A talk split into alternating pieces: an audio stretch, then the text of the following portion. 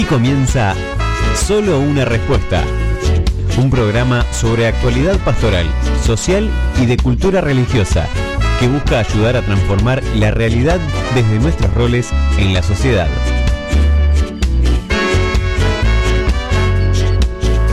No tires por la borda aún estos momentos que tenemos en común. No caigas otra vez en ese juego cruel de dudar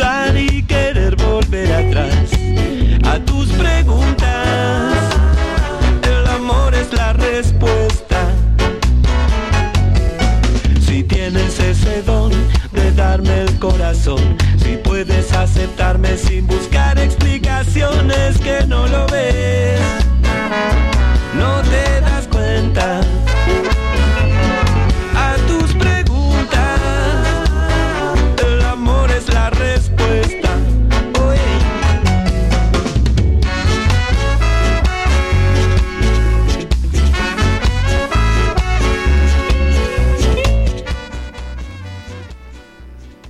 primavera en el hemisferio sur y los nuevos aires del desconfinamiento llegan con la alegría del reencuentro. También el temor del rebrote se siente en el ambiente y el otoño del norte nos confirma las señales. El impacto pandémico se advierte en todo el planeta. Millones caen en la pobreza y la cesantía, niños fuera del sistema escolar, jóvenes sin trabajo y mayor certeza de las desigualdades sistémicas que hacen más dura la pandemia para los pobres. Comienza el duelo por nuestros muertos y nos espera un largo camino. Por eso vale la pena hacer eco de las palabras de Pablo. Atribulados, pero no abatidos. Perplejos, pero no desesperados. Derribados, pero no aniquilados.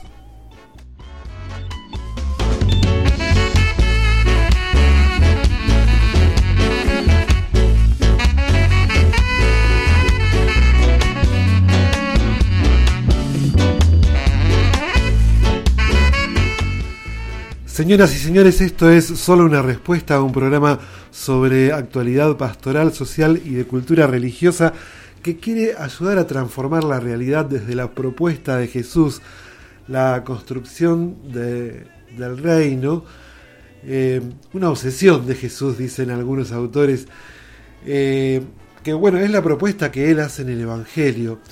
Y esta propuesta que eh, de la cual hacemos eco desde que iniciamos este programa hace ya poco más de dos años y que, bueno, muchas personas, grupos, eh, realidades hacen eco, más allá, bueno, la iglesia por supuesto, pero más allá de la iglesia también. Solo una respuesta, hoy inicia un nuevo ciclo, hemos pasado eh, de transmitir los domingos a los martes, eh, a la misma hora, a las 22. Pero bueno, con el mismo estilo, con la misma mirada crítica desde la realidad, desde el Evangelio, desde, desde la Biblia, desde las Escrituras y desde, bueno, eh, muchas realidades, autores, eh, libros, música, que quiere acompañar esta propuesta. Quienes se unen por primera vez a esta, a esta propuesta, justamente, bueno, eh, sabrán que tendrán que acostumbrarse a un estilo diferente de lo que por ahí eh, se, se trabaja en, en otros programas de radio. Solo una respuesta no, no es un programa litúrgico, no es un programa de meditación del Evangelio del día, eh, tampoco es un programa, digamos, religioso tradicional eh, de espiritualidad.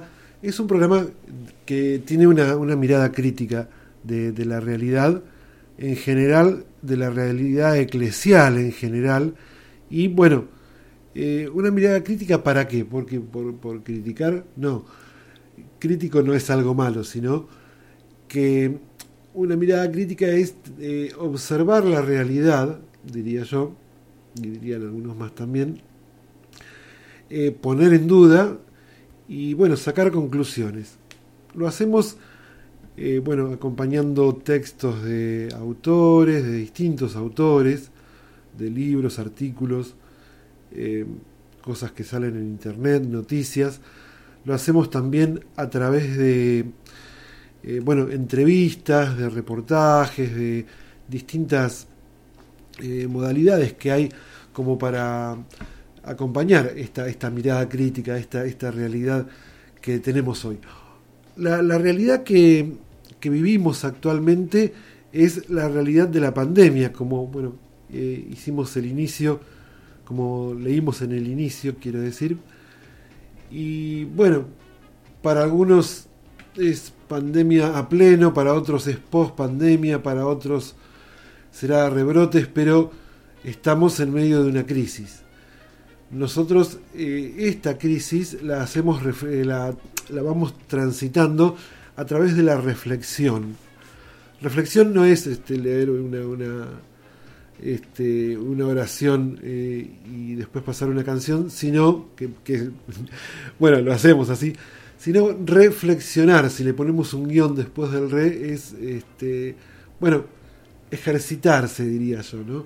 Ejercitarse en, eh, bueno, hacer ejercicio de esto de, eh, pensar las cosas más allá. ¿Cómo hacía Jesús? ¿Cómo hace Jesús? Porque Él está vivo, ¿no? Bueno, mi nombre es Pablo Nobile, solo una respuesta se transmite desde Buenos Aires, Argentina, a través de Radio de Radio Fe Latina, www.radiofelatina.net. Y bueno, a través de, diferentes medios, de, otras radios que replican este programa, a través también de eh, en formato podcast eh, desde diferentes aplicaciones y plataformas, porque bueno, queremos llegar a, distintas eh, a distintos tipos de público y a distintas realidades. Vamos a ir a la música. Hoy tenemos mucho para hablar.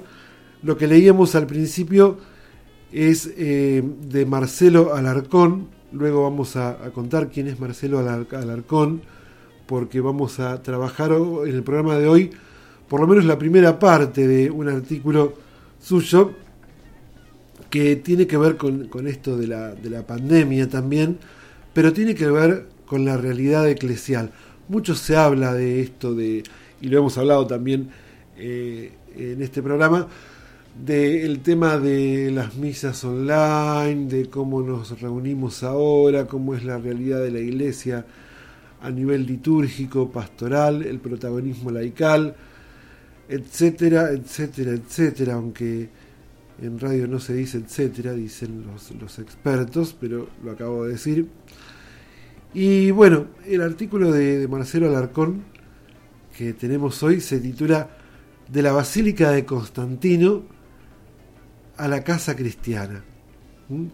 Y con esto ya la dejo picando porque vamos a ir a la música y cuando volvamos eh, empezamos con el programa propiamente dicho con todo. Así que no te vayas. De paso avisale a tus amigos, vecinos, compañeros, eh, compañeras, vecinas y amigas eh, que está solo una respuesta los martes a las 22 y que ya estamos en el aire o estamos online, así se suma más gente.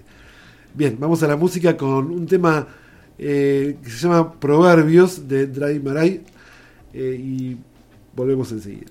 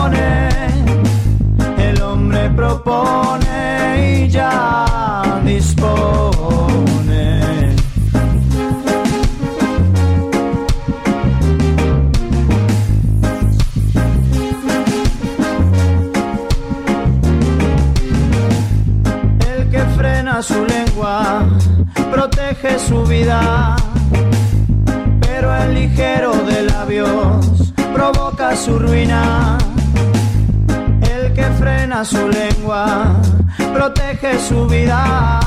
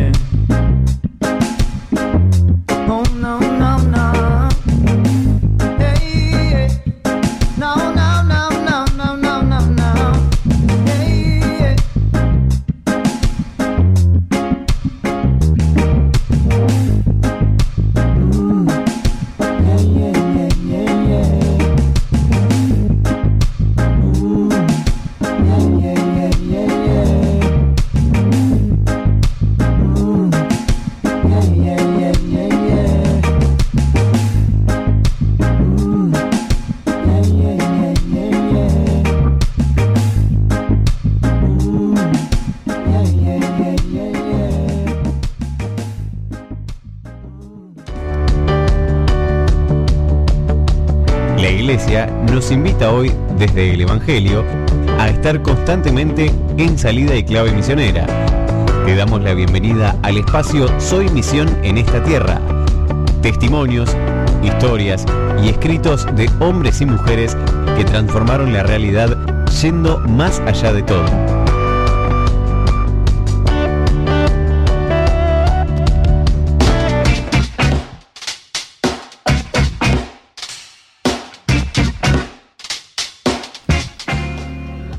Bien, y continuamos en solo una respuesta. Continuamos en solo una respuesta. Eh, bueno, ya metiéndonos un poquito en el tema de hoy, eh, que más que una crítica es una mirada crítica, como decíamos al principio. Les cuento que Marcelo Alarcón es licenciado en filosofía y bachiller en teología por la Universidad Católica de Chile. Y bueno, en una serie de artículos que él mismo eh, edita de diferentes autores, este casualmente es eh, de su autoría, eh, artículos relacionados con el COVID. Empezaron allá por, por abril, por marzo, abril, y bueno, está muy bueno el contenido. Esperemos poder hacerle alguna entrevista a Marcelo. Gran persona, tuve la oportunidad de compartir con él dos encuentros, eh, dos escuelas bíblicas eh, hace algunos años y bueno, un bocho dirían por aquí, por Argentina. Eh, muy, muy, muy buena persona y muy buen biblista, aparte de un este, docente espectacular. Bueno, hechas las alabanzas a Marcelo Alarcón. Eh, este artículo, como decíamos al principio del programa, se titula De la Basílica de Constantino a la Casa Cristiana. Partían el pan en las casas. Dice eh, el libro de los Hechos de los Apóstoles, capítulo 16, versículo 15, si han juzgado que mi fe en el Señor es sincera, quédense en mi casa, dijo la señora Lidia a Pablo y Silas. Hechos 16, 15. Comenzando en Palestina y extendiéndose luego de oriente a occidente, los primeros cristianos se reunían en casas que sus propietarios ponían a disposición de la comunidad. Allí compartían los alimentos, la vida y la fe. Ya en la época apostólica se les llamó iglesias domésticas y casi por cien años fueron el único lugar de encuentro hasta la aparición de las Domus Ecclesiae, consolidadas hacia el 160.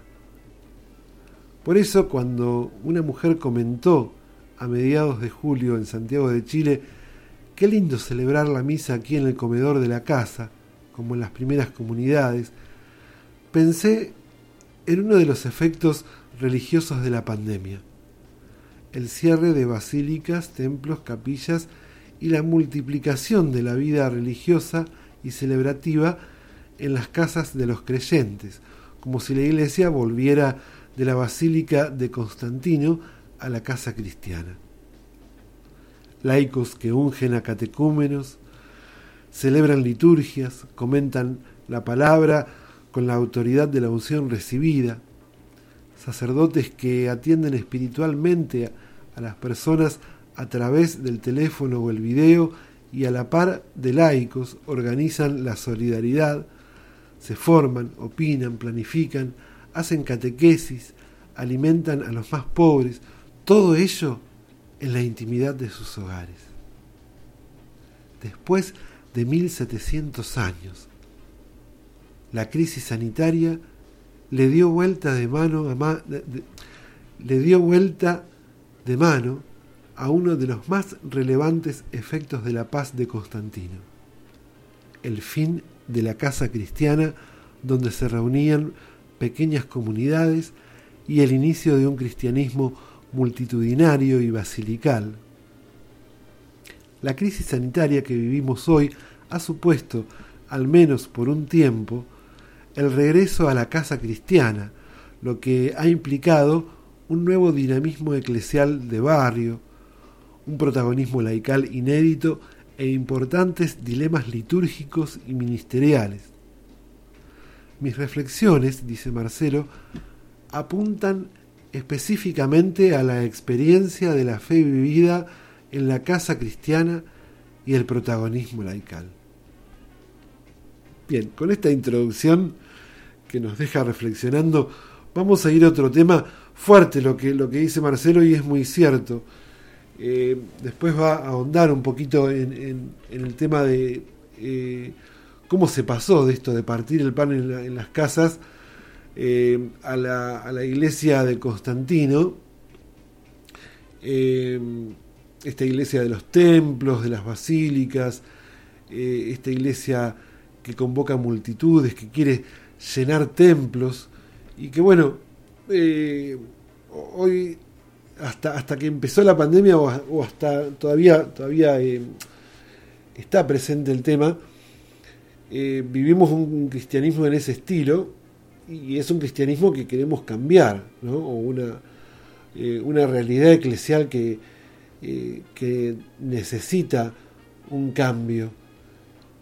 muchos anhelan volver a llenar los templos, otros dicen no va a ser así, nunca más va a suceder y bueno, eh, surgen este tipo de reflexiones que está bueno eh, hacer, eh, hacerlas, pensarlas, dialogarlas con otros, hacer eh, sanas discusiones, porque, eh, porque está bueno eh, dialogar sobre estos temas. ¿no? Y bueno, volvemos a, una realidad de las primeras comunidades que yo creo que es un poquito eh, la iglesia que, soñó Jesús. Si es que Jesús soñó alguna vez una iglesia, porque bueno, en los evangelios se habla mucho más de reino que de iglesia, creo que la palabra iglesia se nombra eh, dos veces y la, de reino no sé cuántas, muchísimas más, ¿no? La palabra reino. Eh, pero bueno, esa es otra discusión. Eh, a lo que voy es que, bueno, la experiencia comunitaria que Jesús nos propone es la del Evangelio vivido en nuestras realidades. Hoy le llamamos casas, pero le podemos llamar a distintas realidades que vivimos en, en- los ambientes donde nos movemos. Vamos a ir a la música antes de, de seguir eh, zanateando eh, o metiendo la pata con lo que decimos y luego continuamos con este excelente artículo de Marcelo Alarcón, este gran biblista eh, chileno, licenciado en teología. Y bueno, luego volvemos, no te vayas.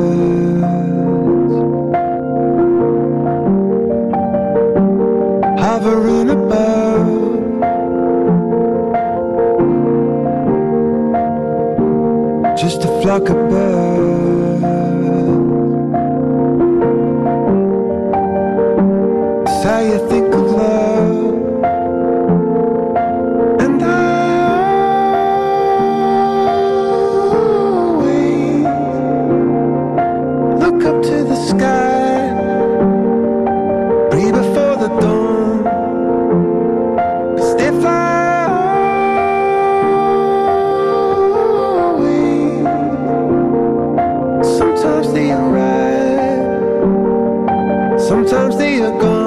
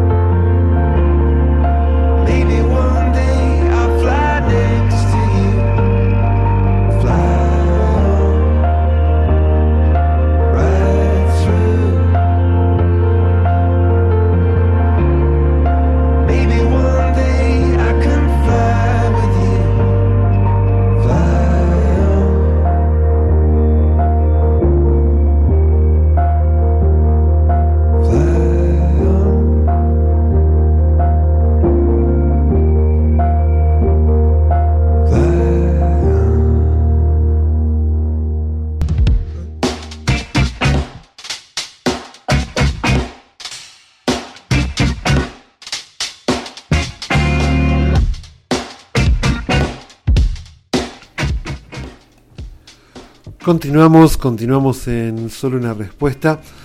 Eh, bueno, vamos a hablar un poquito de lo que se llama cristianismo topográfico en el, en el contexto de, de lo que estábamos este, charlando sobre, sobre la iglesia de, de Constantino y sobre volver a la iglesia en la que se partía el pan en las casas.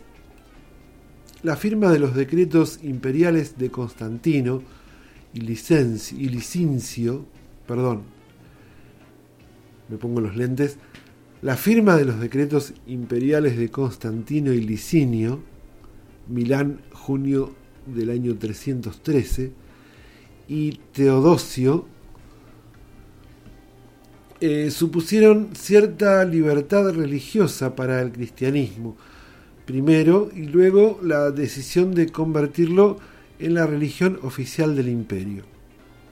Todo ello fue muy importante para una comunidad que había sido perseguida y que ahora pasaba a ser una iglesia martirial, eh, pasaba de ser una iglesia martirial a un imperium cristianum.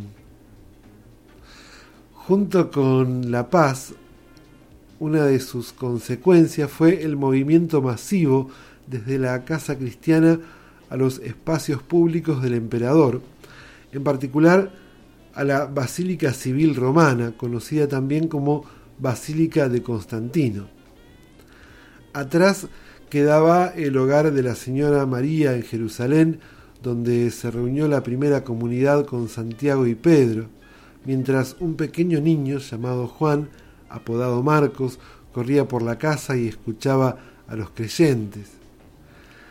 El hecho, el hogar del matrimonio entre Priscila y Aquila en Corinto, la casa de Cornelio en Cesarea, de la señora Lidia en, en Tiatira, de Tabitá, de quien se sabe que pasaba su vida haciendo el bien, y don Simón el curtidor a orillas del mar en Jope, la casa de Timoteo y sus padres en Listra.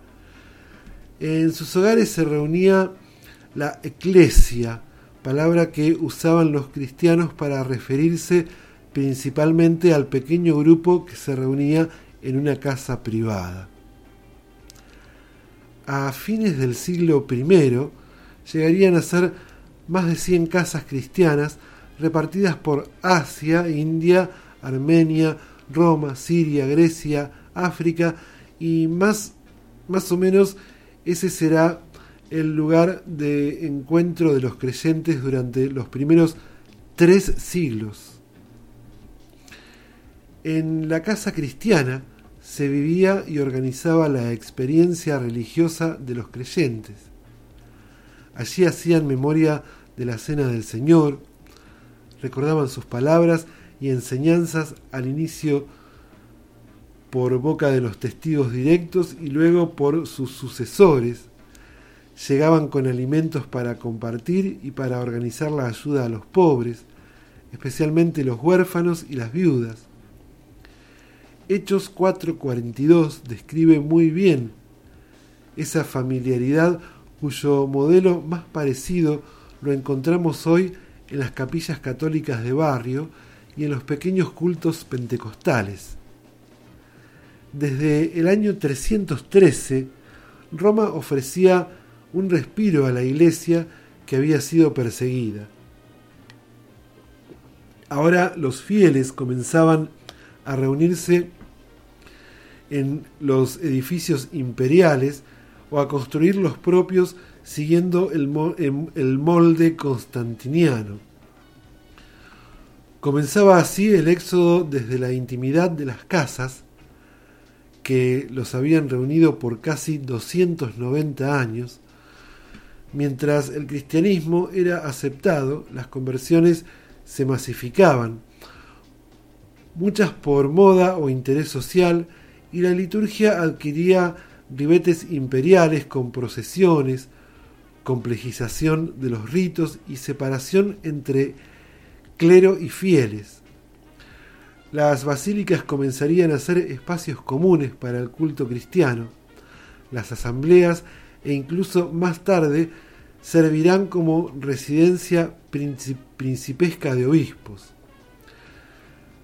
Los antiguos centros civiles para actividades comerciales, como el mercado, o jurídicas como las salas de justicia, reemplazaban ahora la casa cristiana como lugar ritual y de congregación. A Constantino no, le, lo movía un interés religioso, por cierto. Con el edicto buscaba construir más bien un proyecto político y social en el que la nueva religión jugaba la misma función de religio protectora que las tradiciones paganas habían desempeñado antes en Roma. El cristianismo le era funcional y de ahí se deriva la importancia que le dio a los aspectos culturales cristianos y a los privilegios otorgados al clero y a la iglesia.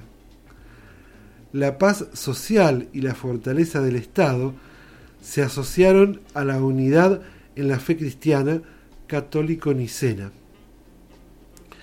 Como hemos dicho, antes de Milán los cristianos habían usado sus hogares para reunirse. Incluso dispusieron de espacios más, amplio, más amplios que una casa común, adquiriendo propiedades y bienes donde formaron luego las Domus Ecclesiae y las Domus Dei. Sin embargo, no perdieron el ambiente familiar y hogareño de los inicios como lo expresa, por ejemplo, la palabra litúrgica homilía, palabra que alude a una conversación familiar, y nunca sería el cristianismo tan masivo como hasta junio del 313 con la firma del edicto. Vamos a ir a otro tema y me parece que, bueno, da para, para más de un programa esto, ¿no? Eh, pero bueno, aprendimos un poquito sobre, sobre cómo era la iglesia en los primeros tiempos, eh, sobre cómo, cómo, fue cambiando eh, el paradigma después de casi tres siglos, cuáles eran las intenciones, según nos cuenta Marcelo Alarcón aquí, de Constantino. y bueno, cómo fueron estos inicios. nuestra iglesia es romana, está basada en los primeros tiempos de, la iglesia de Constantino en, una cultura romana. Pero eso también es otra discusión. Vamos a la música, ya volvemos.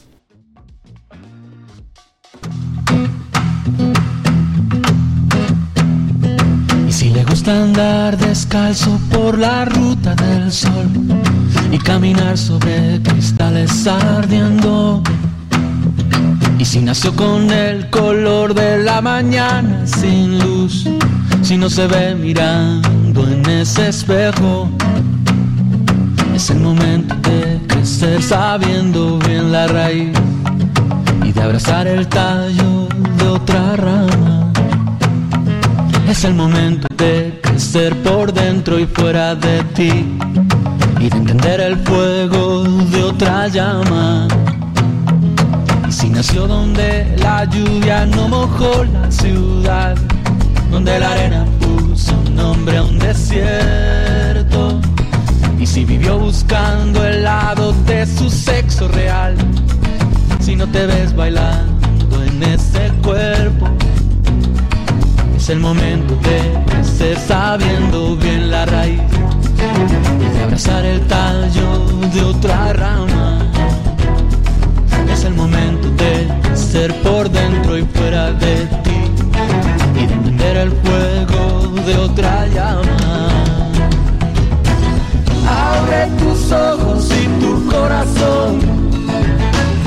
aprende a ver lo que no ves. Otra forma de sentir. Besa, no besa y enciende la luz de vivir nos besa y enciende la luz de vivir. Abre tus ojos y tu corazón y aprende a ver lo que no ves. Otra forma de sentir. Besa, besa y enciende la luz de vivir. Besa, besa y enciende la luz de vivir. Si le gusta descubrirse donde nadie miró y decidir en qué momento esconderse. Y si no dice nada porque nada quiere decir quisiera ser ceniza y perderse, es el momento de crecer sabiendo bien la raíz y de abrazar el tallo de otra rama. Es el momento de crecer por dentro y fuera de ti y de entender el fuego de otra llama. Abre tus ojos y tu corazón y aprende a ver lo que no ves. Otra forma de sentir. Bésanos, besa y enciende la luz de vivir. Bésanos, besa y enciende la luz de vivir. Abre tus ojos y tu corazón y aprende a ver lo que no ves. Otra forma de sentir. Bésanos, besa y enciende la luz de vivir. Bésanos, besa y enciende la luz de vivir. Bésanos, besa y enciende la luz de vivir. Bésanos, besa y enciende la luz de vivir. Compromiso de fe. Porque en una iglesia del tercer milenio, los laicos somos protagonistas.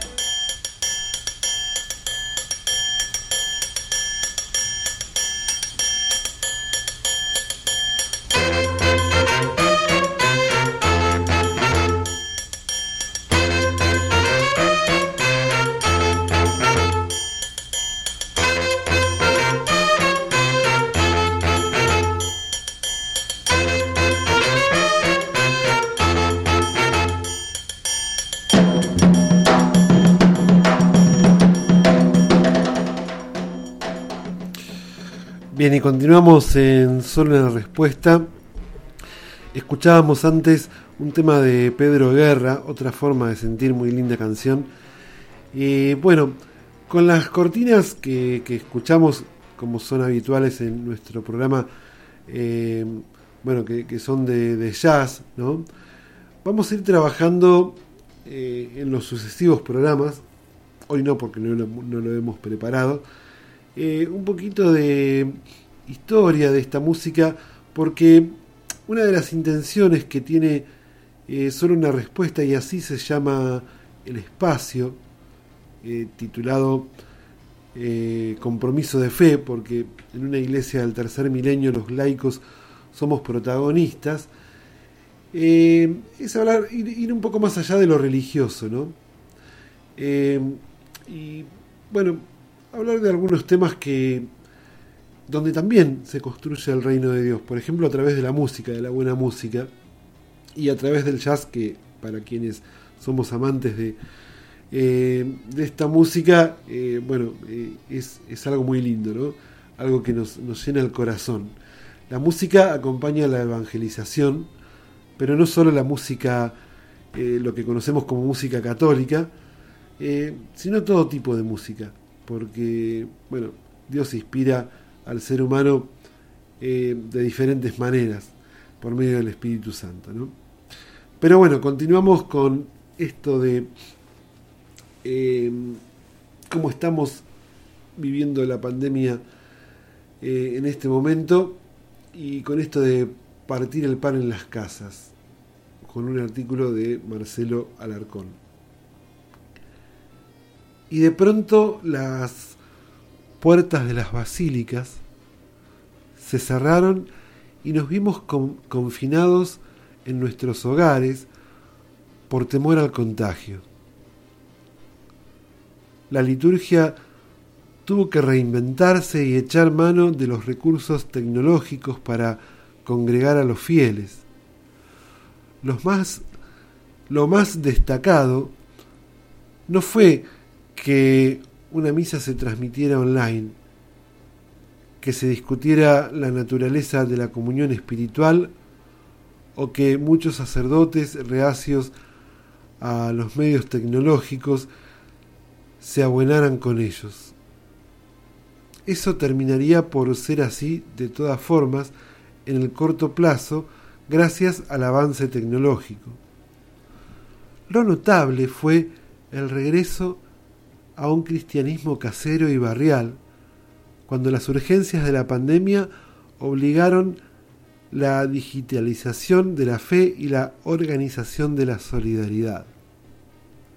Las casas cristianas visibilizaron un laicado que, sin pedir permiso, asumió un rol protagónico en el servicio de la caridad, el anuncio del Evangelio y la celebración litúrgica.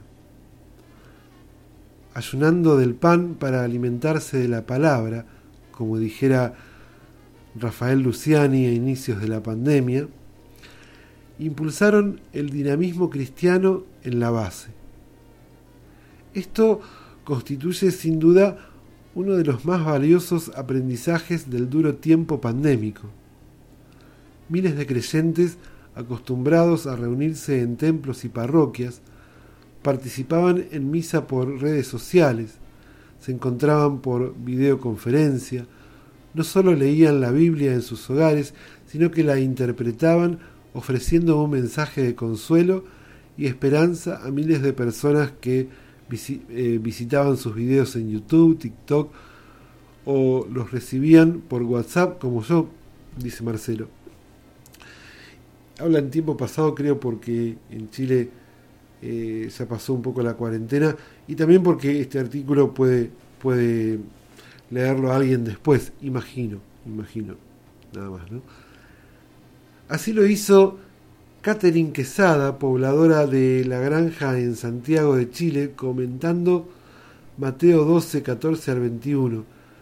Hermanos, hermanas, palabra de Dios, dice al concluir la lectura y luego agrega, desde mi, desde mi realidad, Dios busca hoy la justicia y dignidad de las personas a través del amor y nos enseña que en esta pandemia tenemos que ayudar al prójimo más desvalido. Su humilía duró 31 segundos, breve como recomienda el Papa y apuntando al corazón del Evangelio. Solo el amor salva. Otros tantos hacían catequesis virtuales, algunos bautizaron a sus hijos y otros ungieron con aceite de oliva a los catecúmenos, cuestión prohibida por el derecho eclesiástico. Desde la casa cristiana se organizó la ayuda a los contagiados y cesantes. Se apoyaron las ollas comunes para los empobrecidos, organizadas por creyentes y no creyentes. Lo mismo respecto de las cajas con ayuda y panaderías para los necesitados. El, dinamismo de la vida cristiana venía de una casa en medio de las casas, como define la parroquia la, reciente instrucción sobre la renovación de la parroquia en el número 7. Me di cuenta de que no soy imprescindible, comentó un sacerdote en junio. Quiero ser más puente y menos protagonista, afirmó otro. El sacerdote Álvaro Chordi hizo conocida la historia de Iván, quien dormía en la puerta de la parroquia y quien, con ocasión de la pandemia, se convirtió en el dueño de la casa que abre los baños parroquiales a las personas en situación de calle de todos los días, mañana y tarde. De esa forma, mientras los líderes cristianos ocuparon posiciones principales en la estructura social del imperio, hoy el clero estaba también confinado y el protagonismo fue asumido mayoritariamente por los laicos. En tiempos del imperio, se buscaba una nueva superestructura ideológica que estuviera de acuerdo con sus planes de dominio y consolidación política. Hoy, lejos del poder, la solidaridad y la colaboración organizada desde las casas donde los protagonistas son laicos, nos enseñan que la vida nueva del reino se construye desde abajo y desde dentro. Mientras Constantino aprovechó el ambiente y el triunfo social del cristianismo, sobre todo su red de funcionamiento y expansión, para integrarlo dentro de su propia concepción político-ideológica, con la pandemia el cristianismo popular se abrió paso por las redes naturales de la vida barrial y sus organizaciones sin afanes proselitistas, porque lo que importa es la vida de la gente. Un suceso particular durante esta verdadera revolución laical y afín al tema ocurrió cuando la Congregación para el Clero publicó en julio la instrucción La conversión pastoral de la comunidad parroquial al servicio de la misión evangelizadora de la Iglesia. Con ella se buscaba orientar la forma de encomendar la cura pastoral de las comunidades parroquiales, realizando bajo la guía de los pastores una síntesis armónica de carismas y vocaciones. Más que el temor a equivocarnos, que nos mueva, que nos mueva el temor a encerrarnos, afirma la instrucción citando a Francisco, y esperanza y da esperanza leer la descripción de la parroquia como casa entre las casas y cómo urge involucrar a todo el pueblo de Dios para llevar a cabo procesos de rejuvenecimiento del rostro de la iglesia. Lo mismo cuando advierte la necesidad de replantear el ministerio y la misión de los sacerdotes. La instrucción apareció cuando la pandemia llevaba al menos cinco meses desatada, con sus secuelas de dolor, pero también del protagonismo laical del que hemos hablado. Por eso extrañó ver solo dos de los 124 números que componen el documento dedicados a los laicos. En tres párrafos afirma que la parroquia está compuesta de laicos y que estos participan de la misión evangelizadora, incluso colaborando con los pastores, y que se requiere de ellos un generoso compromiso ante todo con el testimonio. ¿Ve el lector o el oyente algo nuevo en esto? Confieso que cuando leí esos tres párrafos, dice Marcelo, sentí una gran frustración por su falta de novedad. Y no solo por los aprendizajes durante la pandemia, sino porque en sus primeras líneas el documento dice tener en cuenta la reflexión eclesiológica del Concilio Vaticano II y los notables cambios sociales y culturales de los últimos decenios. Es cierto que los números 94 y sucesivos vuelven sobre el laicado, sin embargo no hacen sino recordar lo que ya sabemos por el derecho, sin profundizar en su relevancia actual frente a todos los temas eclesiales. A pesar de ello, es valioso que la instrucción refiera al canon 517 del Código de Derecho Canónico sobre la cura pastoral desarrollada por varios sacerdotes, insolidum, pero sobre todo que recuerde que puede encomendarse una participación en el ejercicio de la cura pastoral de la parroquia a un diácono o a otra persona que no tiene el carácter sacerdotal cuando hay escasez de sacerdotes. Lo que llama la atención es que al hacerlo, el documento abunda en expresiones como forma extraordinaria, solución extraordinaria, teniendo cuidado de, solo por el tiempo necesario, no indefinidamente, con un cuidado cumplimiento de las cláusulas, extraordinaria, temporal, y remata afirmando que si fuera el caso se preferirá a uno o más diáconos, a personas consagradas y laicos para esta gestión. Todo eso en dos párrafos. Por cierto, uno no espera una palabra en contra del derecho, pero ¿no convendría que un documento así se hiciera cargo de las enormes implicancias socioculturales y eclesiológicas que tiene hoy suponer que la cura pastoral está en mejores manos por ser diácono, presbítero u obispo. Lo que podría ser una buena noticia, un espacio para profundizar, levantar preguntas o dilemas sobre el rol de los laicos en la evangelización, se pierde en medio de los tecnicismos del derecho.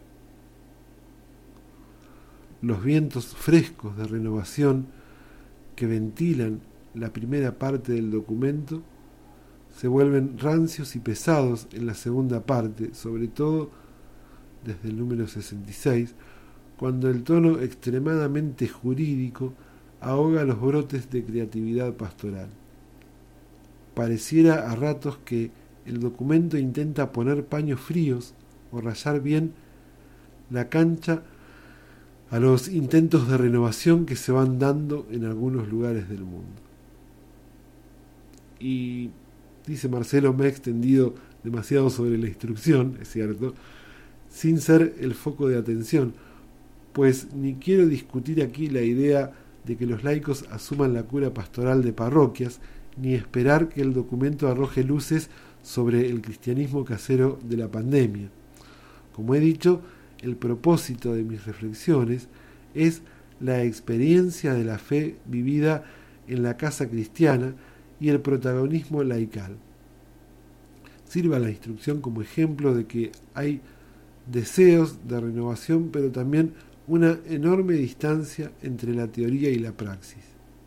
El punto que quiero subrayar es la brecha gigante que existe por un lado entre la reflexión eclesial respecto del laicado, las nuevas formas de participación, los dilemas ministeriales, las estructuras y las necesidades de los contextos y por otro la claridad evangélica, creatividad y arrojo pastoral manifestado en la, en la crisis sanitaria.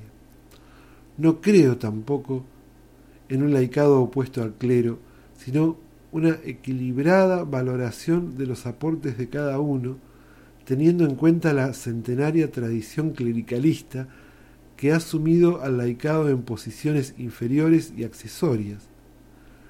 Justamente el edicto de Constantino es un punto de inflexión en esta triste historia. Un vistazo breve a cualquier comunidad preconstantiniana nos hace ver la gran diferencia. Bueno, y sigue el artículo, no nos vamos a extender más con este tema, eh, vamos a hacer un resumen eh, en el próximo programa porque tenemos más para hablar sobre estas realidades vividas en tiempos de pandemia. Ya no es una novedad de, bueno, el, digamos, la bajada en tiempos de pandemia al título de un artículo, de un programa de radio, de un audio, de un video, de una transmisión en vivo. Eh, es una realidad que estamos en tiempo de pandemia y que, que bueno, eh, la hemos asumido o la estamos asumiendo. Eh, pero es bueno, como decíamos al principio del programa, reflexionar sobre estos temas para volver a una, a una realidad eclesial o a una, diría yo, una realidad de, del reino de Dios, eh, bueno, más allá de lo estructural, ¿no? O aprovechando la estructura para un nuevo modo de ser iglesia. Nos surge esto, creo yo. Y bueno, con, con esta pequeña reflexión terminamos el programa de hoy. Eh, teníamos más música que le vamos a dejar para la semana que viene. Si quieren compartir música, sugerirla, eh, obviamente que eh, estamos abiertos a eso, teniendo en cuenta siempre música que no sea mm, litúrgica o, que no sea la llamada música católica, sino que vaya más allá de, eh, digamos, de, la espiritualidad, de, eh, de, lo tradicional, para, bueno, encontrar en canciones que, por ahí no son religiosas, eh, encontrar eso, esos pedacitos del reino, ¿no? que nos ayudan a construir y a comunicar en valores. Eh, bueno, para quienes se engancharon con el programa ya avanzado, eh, mi nombre es Pablo Nóvil, el programa se llama Solo una respuesta. Nos hemos quedado sin cortina en la mitad del artículo y no quería cortar, pero bueno, escuchen el tema final para, para los nuevos y para los que escuchan desde, desde antes también, porque está muy bueno y nos habla de cuál es nuestra misión o cuál es una de las misiones que tenemos como laicos eh, en la iglesia y en el mundo. Nos encontramos el martes que viene, quienes están escuchando a través de, eh, de distintas plataformas, eh, nos encontramos en la próxima transmisión. Bueno, gracias a Radio Fe Latina y gracias a todos los que se quedaron desde el principio hasta el final. Chao, hasta el próximo programa. Esto fue Solo una respuesta. Que en esta semana podamos encontrarnos con los demás y seamos en nuestros ambientes semilla del Evangelio con nuestro testimonio de vida. Me tocó vivir en este mundo apresurado y sin humor, en el muchos nada ni nadie les importa y otros su vida dan por amor. En este mundo, en este mundo vivo yo. No te confundas, no vengo a tirar palos, solo a cantarte mi humilde opinión. Es que se está yendo todo por la borda y vos y yo somos los que tenemos que cambiar el mundo, cambiar el mundo de hoy. Solo se trata de amar, solo se trata de amar. No pierdas tiempo y amar. La vida está para dar. Y una sonrisa todo lo puede cambiar. Solo se trata de amar. La clave está en buscar la manera de amar a todos sin excepción. Tal cual como lo dijo el maestro, amar al prójimo como a ti mismo. Amar a todos, amar a todos sin excepción. Ni me lo digas, yo sé que es difícil. Me está costando hacer esta canción. Pero sospecho que es la única fórmula para poder cambiar el mundo de hoy. Amando a todos, amando a todos de corazón.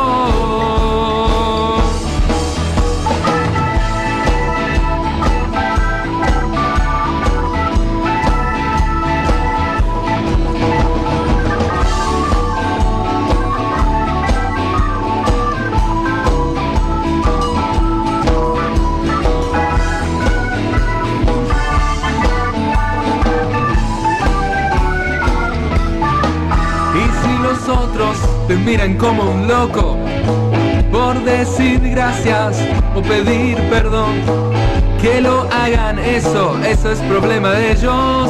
Vos concentrate en dar amor, amor a todos, amor a todos sin objeción.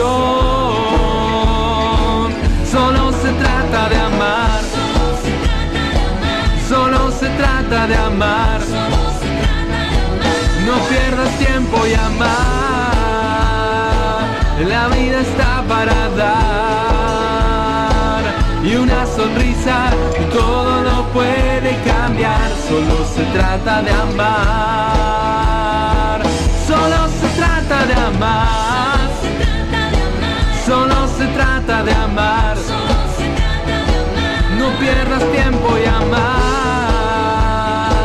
la vida está para dar. Y una sonrisa que todo lo puede cambiar, solo se trata de amar.